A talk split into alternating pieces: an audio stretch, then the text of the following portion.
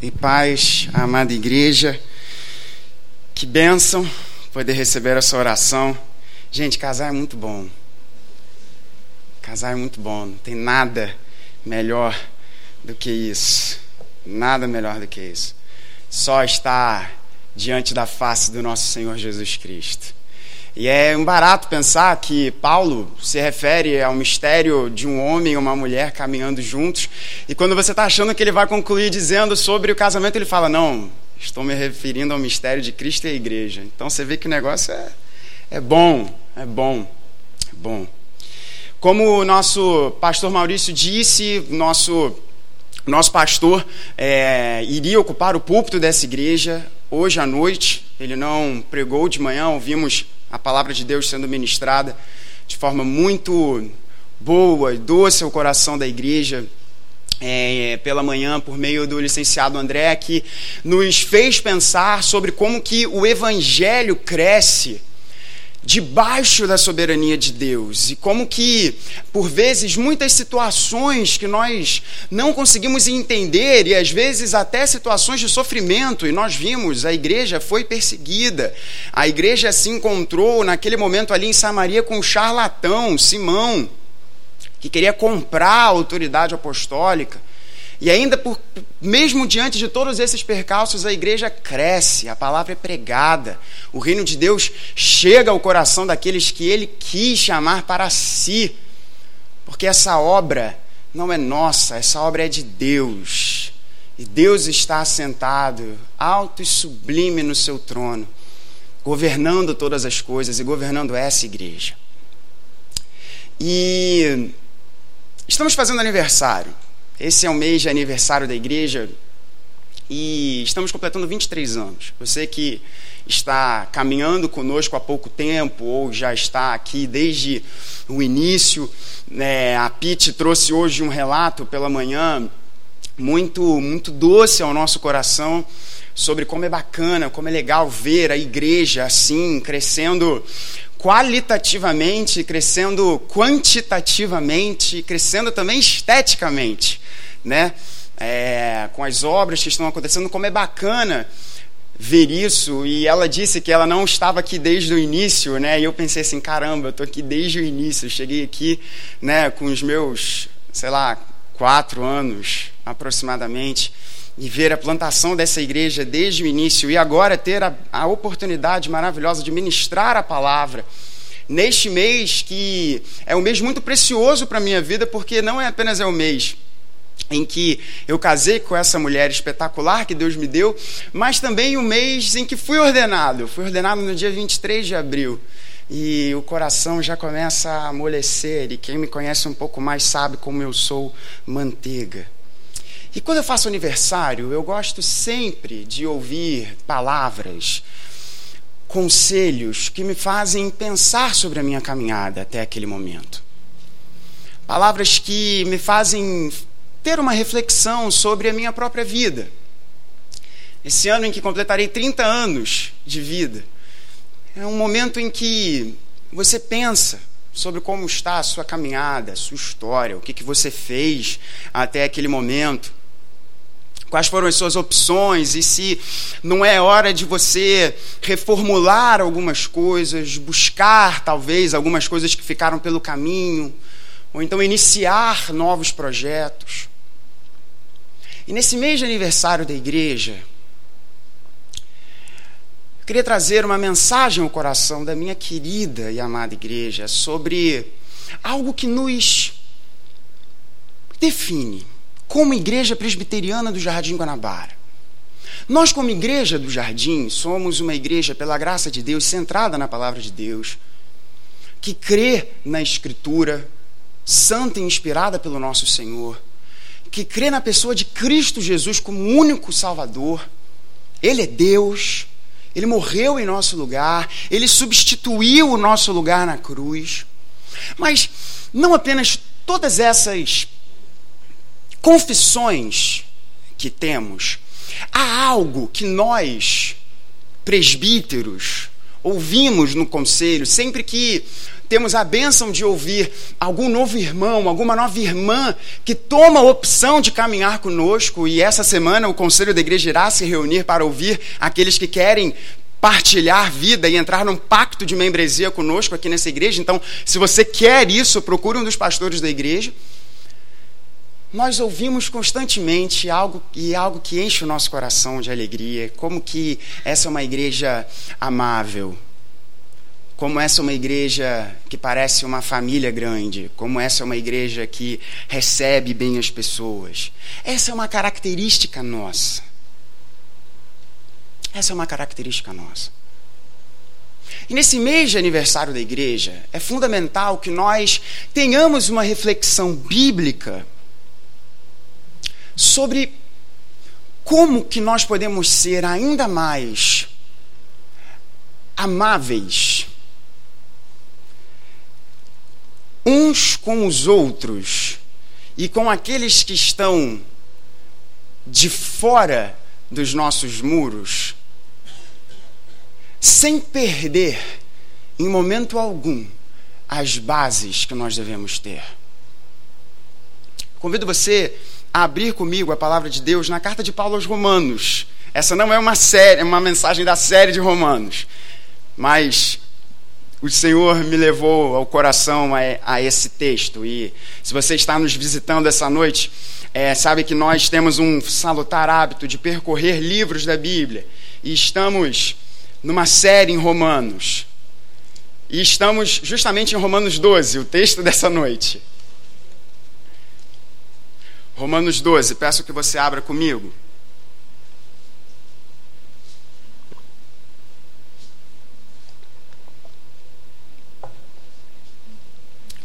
Romanos 12. Nós faremos eu farei a leitura e peço que você acompanhe comigo a partir do verso de número 4.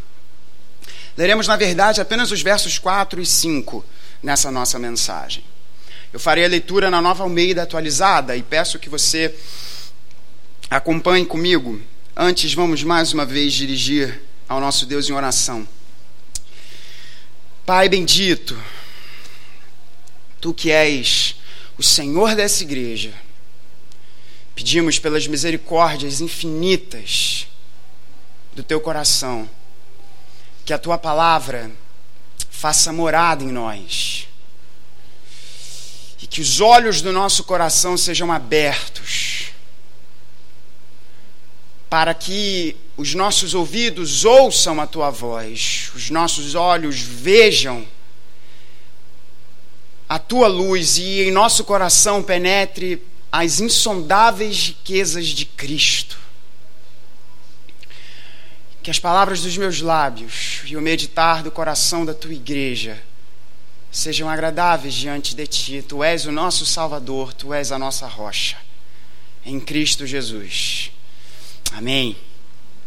Assim diz a palavra de Deus, porque assim como num só corpo temos muitos membros, mas nem todos os membros têm a mesma função, assim também nós, embora sejamos muitos, somos um só corpo em Cristo e membros uns dos outros. Essa é a palavra de Deus. Nessa noite eu quero conversar com você sobre uma diversidade peculiar. Uma diversidade peculiar. Hoje em dia fala-se muito em diversidade muito em diversidade. E quando a gente ouve algo incessantemente, é como que se aquela palavra perdesse o seu sentido, perdesse o seu poder. Quando você é marretado com uma palavra, em diferentes contextos, aquilo ali acaba perdendo um pouco o sentido e o seu poder, a sua força. E hoje em dia as pessoas falam de diversidade para tudo quanto é coisa não apenas no ambiente político, e o nosso país está fervilhando política. Se você não está sabendo do cenário político que está acontecendo no seu país, você é um alienígena, você não é deste mundo. Porque até se você não fosse brasileiro, você provavelmente teria ouvido alguma coisa do que está acontecendo aqui.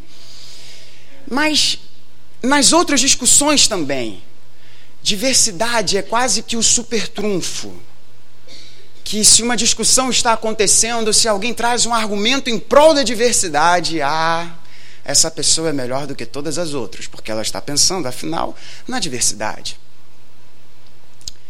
De modo que essa palavra tão importante, tão significativa, hoje em dia, na boca e na pena e nos caracteres do Twitter e no Facebook, de tantos outros, acaba perdendo o seu significado.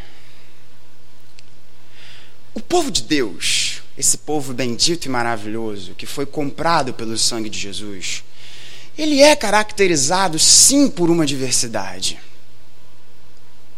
Mas não uma diversidade que é a diversidade dos partidos políticos, dos programas de governo, nas discussões universitárias e na encheção de linguiça que a gente vê nas tretas de Facebook por aí. Mas uma diversidade peculiar. Pois bem, o que seria diversidade?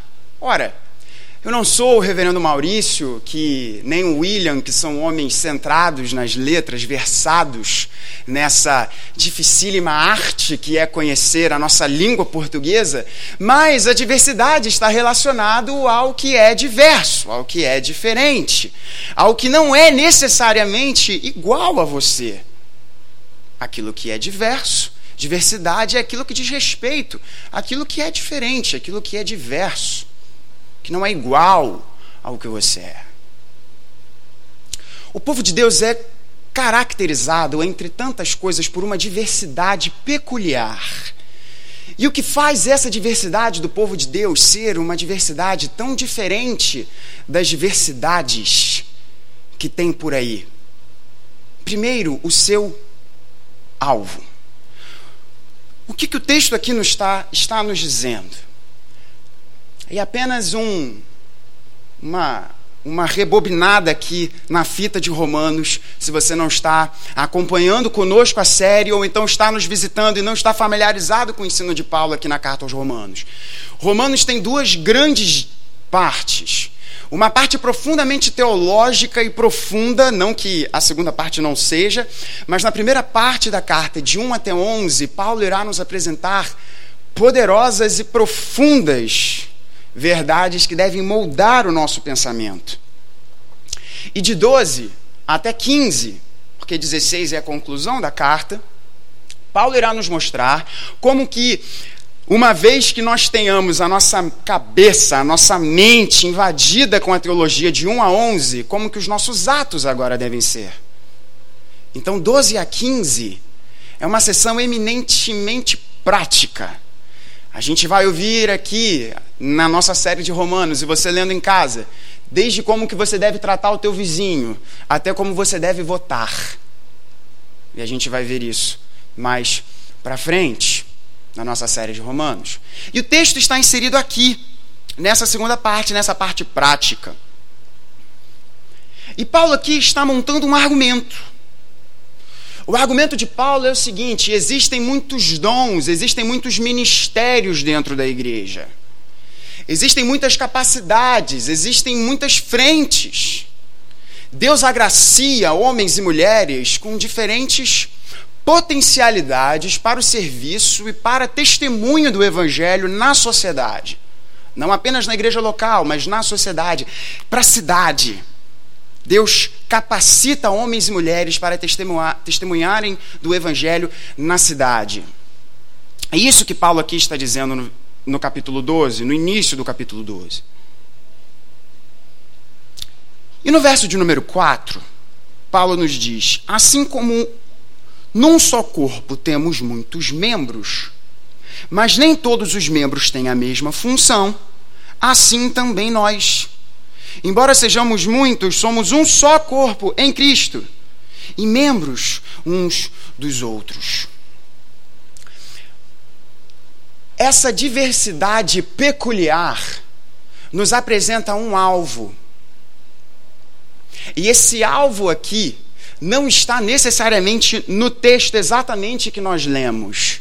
E no seminário, deixa eu só falar uma coisa aqui para vocês, muito rapidamente. Estou vendo aqui né, os nossos pastores que foram para o seminário, estou vendo a querida irmã Vera aqui, que muito agracia o meu coração, que muito anima o meu coração de ver. E a gente ouviu isso também tantas vezes no seminário, né? Que você não deve tirar um argumento do texto se ele não tiver no versículo. É perigoso, eu lembro do reverendo Otávio. É perigoso, meu irmão, trazer um argumento do texto que não está no versículo.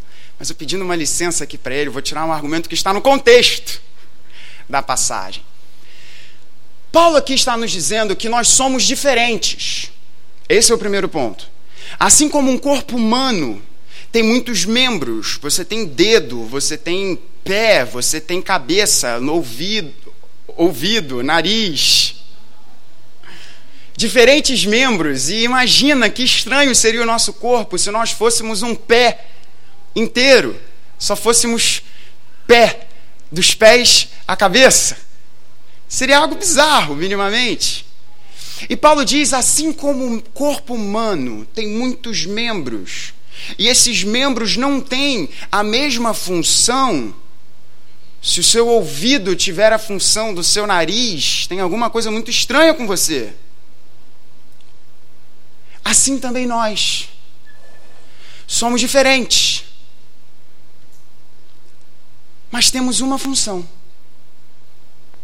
E esse é o primeiro aspecto dessa diversidade peculiar que nós temos. Porque a diversidade da igreja, ela é peculiar porque ela tem um alvo. Preste atenção nisso. Hoje as pessoas falam de diversidade em prol da diversidade. Você tem diversidade pela diversidade.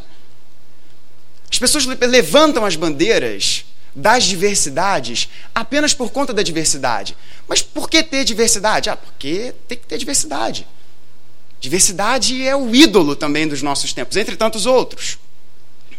Mas a diversidade peculiar que caracteriza o povo de Deus, ela é peculiar porque ela é uma diversidade com um alvo específico. E o alvo específico que a igreja tem em sua diversidade é manifestar os atributos de Deus. Paulo está nos dizendo aqui no começo do verso de número 3: Porque pela graça que me foi dada, digo a cada um de vocês que não pense de si mesmo além do que convém, pelo contrário, pense com moderação, segundo a medida da fé que Deus repartiu a cada um. E ele diz: Porque assim como num só corpo temos muitos membros, mas nem todos os membros têm a mesma função, assim também nós. Embora sejamos muitos, somos um só corpo em Cristo e membros uns dos outros. Agora presta atenção: temos, porém, diferentes dons diferentes carismas, diferentes potencialidades. E aqui Paulo começa a dizer que potencialidades são essas, nós não vamos entrar aqui, mas todas elas são direcionadas ao serviço, à ministração.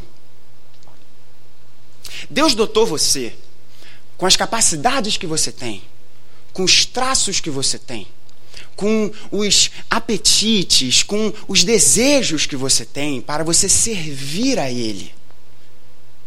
E através das capacidades que você tem, dar testemunho da graça de Deus na tua vida para todos aqueles que estão ao seu redor. Por exemplo, eu gosto muito de questões artísticas, artísticas, mas eu não saberia dirigir, produzir e fazer um filme, uma peça, é, é, é, um filme como o nosso querido Armandinho. Ele tem esse dom, ele tem essa capacidade. Agora, há outras potencialidades que eu tenho. Somos diferentes, não fomos agraciados com os mesmos dons, mas devemos ter um único alvo: testemunhar o Evangelho de Deus na nossa vida. A diversidade peculiar da igreja é que ela tem um alvo, e um alvo é a glória de Deus. Ok, reverendo, glória de Deus, viver para a glória de Deus. Eu sei que as igrejas reformadas, os calvinistas, amam essa frase. Viva para a glória de Deus, faça tudo para a glória de Deus. O que é viver para a glória de Deus? O que é viver para a glória de Deus? John Piper, que é um pastor que todos vocês sabem que muito me influencia e tem uma capacidade e dons infinitamente maiores que os meus, tem uma frase que eu acho genial. No livro Em Busca de Deus, que é o livro principal deste homem que neste momento está com William, então eu não posso dizer para você, se você quiser esse livro emprestado, me procure. Eu espero em Deus que você retorne um dia, senão eu não vou indicar você para o seminário, meu querido. Esse livro fantástico, o Piper trabalha um conceito que a glória de Deus, e se você quiser você pode escrever isso, a glória de Deus é a sua santidade revelada. De modo que viver para a glória de Deus é viver para que a santidade de Deus seja revelada. É viver para que todos aqueles que estejam ao seu redor conheçam a santidade de Deus. E quando nós falamos sobre a santidade de Deus, estamos falando do seu valor, da sua beleza, da sua luz, inigualáveis, incomparáveis, inexpressáveis. Isso é viver para a glória de Deus.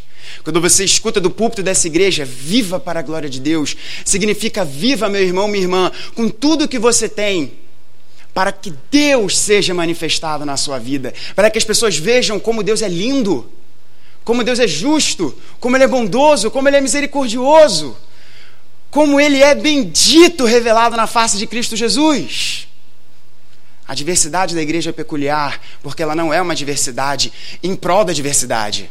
Ela é uma diversidade como um alvo. E esse alvo é fazer Jesus ficar cada vez mais conhecido e adorado entre todos os povos.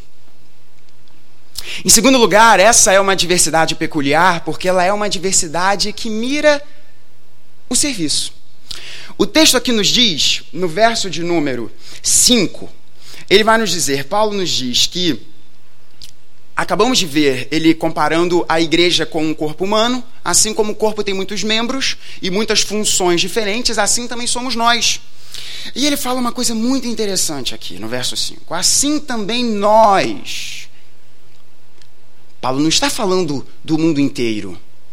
Paulo está falando da igreja. Assim também nós somos diferentes porém somos um só. Assim também nós, embora sejamos muitos, somos um só corpo em Cristo. E presta atenção, risca isso assim, não risca o texto não, risca embaixo, né? sublinha. Somos um só corpo em Cristo, a gente já vai chegar lá, e membros uns dos outros. Eu confesso aos irmãos que eu nunca tinha parado para prestar atenção nessa parte final. Membros uns dos outros. Talvez porque em 1 Coríntios 12, Paulo enfatize apenas que a igreja é o corpo de Cristo, e lá naquele versículo ele não enfatiza esse ponto aqui. Às vezes nós não lembramos e nós falamos: a igreja é o corpo de Cristo. Sim, a igreja é o corpo de Cristo. E a igreja é membro do corpo um dos outros. A diversidade da igreja é uma diversidade peculiar, não apenas porque ela tem um alvo específico, que é a glória de Deus, que é a manifestação de toda a sua beleza incomparável. Mas ela também é uma diversidade peculiar, porque ela é uma diversidade que nos leva ao serviço. Paulo está aqui dizendo o seguinte: da mesma forma que o meu corpo aqui, que vocês estão vendo, tem aqui cinco dedos nessa mão, um braço, um antebraço, ombro e por aí vai, e todos esses membros precisam funcionar em conjunto com o meu cérebro, por exemplo, senão meu cérebro estaria dando um comando agora que minha mão não conseguiria reproduzir assim também cada um de nós aqui, em relação ao outro. Isso é maravilhoso. Porque os tempos que nós vivemos hoje, ao mesmo tempo que as pessoas dizem que você tem que lutar pela diversidade, as pessoas são extremamente egoístas. E cada vez mais é difícil você olhar para o outro. Cada vez mais a gente tem a nossa mente cauterizada pela falta de tempo, pelos compromissos da nossa agenda. E a gente não olha para o lado. Talvez podemos olhar para o lado para olhar para o lado e talvez olhar para a nossa vida e, quem sabe, massagear um pouco o nosso ego. Mas se cansar,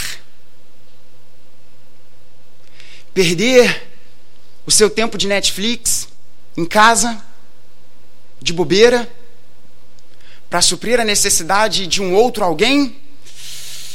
Isso não. Isso não. Mas Paulo vai nos dizer: somos membros, temos diferentes funções, porque somos um só em Cristo e somos membros um do, uns dos outros. O que significa, meu irmão? Que se a visão do teu irmão ao lado não está funcionando bem, você deve dar a ele os seus olhos. Significa que se um entre nós não está conseguindo andar porque seus pés não estão funcionando da mesma forma que os seus, significa que os seus pés devem andar em conjunto e seus braços carregá-lo. Paulo vai nos dizer: busquem a paz da cidade, busquem a paz dos de fora, busquem a paz com todos, e principalmente entre vocês. Paulo em Coríntios vai dizer: vem cá, vocês que são da mesma igreja, estão levando as questões de vocês a juízes. Como é que vocês, irmãos em Cristo, não conseguem resolver o conflito de vocês mesmos? A mensagem da palavra de Deus é que nós somos um só. Igreja Presbiteriana do Jardim Guanabara, nós somos um só. Mas somos muito diferentes uns dos outros. E é fundamental que a gente cresça nessa diferença para que Deus seja manifestado em toda a sua beleza por meio de nós, mas para que também eu e você e todos aqueles que estão aqui que estiverem conosco e que serão reunidos aqui entre nós, pela graça de Deus, expressem o serviço a Ele. Quanto mais diferentes nós formos, sendo um só, mais, das mais diferentes formas nós poderemos servir. Primeiro a nós e também à cidade. William trouxe uma frase, num, eu não lembro agora qual foi o contexto, meu irmão mas que muito falou ao meu coração, que a igreja, ela deve se amar tanto, e eu não lembro agora quem foi que falou isso. A igreja deve se amar tanto, mas se amar tanto, e amar envolve sacrifício, que o seu amor para com os de fora é como que fosse transbordando o amor que ela tem dentro dela. E eu achei linda essa ilustração. Você, meu irmão, é membro um do outro. O que significa que os teus pés, as tuas mãos, os teus olhos serão também pés, mãos e olhos de quem está sentado ao teu lado, atrás de você, na tua frente. Por último, nessa nossa reflexão, a diversidade da igreja é uma diversidade peculiar, não apenas porque ela tem um alvo, esse alvo é a glória de Deus, é manifestar a beleza de Deus revelada na face do nosso Senhor Jesus. Ela também é uma diversidade peculiar porque ela é uma diversidade que mira o serviço, mas ela é uma diversidade indestrutível, que não pode ser quebrada por nada, porque ela é uma diversidade em Cristo. Em Cristo. Somos um só corpo e isso não vem de bobeira. Isso não vem do nada. Isso é algo que foi comprado, foi conquistado. Eu e você não conseguiremos emprestar o nosso pé para quem está do nosso lado sem a graça de Jesus. Sem a graça de Jesus. Nós não conseguiremos, Igreja do Jardim, servir a nossa cidade e servir a nós mesmos se nós não estivermos com essa clara visão de que a gente precisa da graça de Jesus para isso. A graça de Jesus converte o nosso coração. Mas a graça de Jesus também nos faz servir, também nos leva ao serviço. E sem ela, a gente não vai conseguir servir. E a mesa que nós vamos celebrar agora, daqui a pouquinho, nos próximos minutos, nos fala o que custou para que eu e você fôssemos um só corpo. Custou corpo de Jesus ser despedaçado para que o nosso corpo, como igreja, jamais seja despedaçado. Na cruz do Calvário, o corpo de Jesus foi partido. E ele disse isso na mesa com os seus: Comam do meu corpo, esse é o meu corpo, o corpo partido por vós. O corpo de Jesus foi partido por nós na cruz, para que eu e você tivéssemos um laço tão precioso que não será quebrado nunca por nada. Porque ele é o laço que foi construído pelo sangue de Jesus. E o corpo de Cristo foi quebrado na cruz. Para que eu e você, crendo nele, crendo nele, olhando para esse Jesus, vendo a sua beleza, pudéssemos agora ser reunidos com todos aqueles homens e mulheres tão diferentes de nós mas que confessam o senhorio desse mesmo Senhor e que são reunidos de todas as nações, de todos os contextos. Gente com pedigree, sem pedigree, gente com dinheiro, gente sem dinheiro, gente que sabe falar vários idiomas e gente simples que não sabe nem talvez construir uma oração mais complexa, mas que são um só em Cristo Jesus gente que foi conquistada na cruz daquele que foi partido, para que eu e você, nele, em Cristo, fôssemos feitos um só. Igreja do Jardim, enquanto o mundo divide, o Evangelho reúne. Enquanto o mundo, enquanto o mundo separa, o Evangelho traz para junto nós temos o ministério da reconciliação. Deus deu a nós o ministério da reconciliação. Que nós estejamos reconciliados uns com os outros em Cristo Jesus, porque Ele morreu por isso. De uma forma muito pastoral agora. A gente não é pentecostal aqui nessa igreja, não, mas quando o Espírito Santo fala uma coisa, a gente tem que falar. Às vezes, e com isso Estou caminhando para a conclusão dessa mensagem, já nos preparando para a mesa do Senhor. Às vezes nós deixamos de ser igreja porque nós não queremos perdoar o que um irmão nosso fez contra nós. E preferimos caminhar fora da igreja, preferimos abandonar a igreja porque a gente olha para aquilo e fala assim: não, mas tem problema, tem gente hipócrita, tem gente falsa, como se nós não fôssemos. Preste atenção numa coisa. Cristo foi partido na cruz pelos seus pecados. Mas Cristo foi partido na cruz pelos pecados do seu irmão também. De modo que a ofensa que o seu irmão cometeu contra você, Cristo morreu por aquela ofensa. De modo que você punir aquela ofensa mais uma vez, você estará punindo aquela ofensa duas vezes, porque Cristo já foi punido por ela. E é por isso que a igreja é chamada a perdoar. Portanto, nessa mesa que nos faz um diante de Deus, pense nisso. Porque quando nós olhamos para que o sacrifício de Cristo Jesus, olhamos que o sacrifício de Cristo Jesus foi por nós, mas foi também para o irmão que está ao nosso lado, que nos ofendeu. Nós temos a garantia do perdão e a base do perdão. Porque não é você, meu irmão, não é você, minha irmã, é Cristo. É Cristo. Por isso que esse nosso vínculo é indestrutível, porque ele não está baseado em nós, está baseado em Cristo Jesus.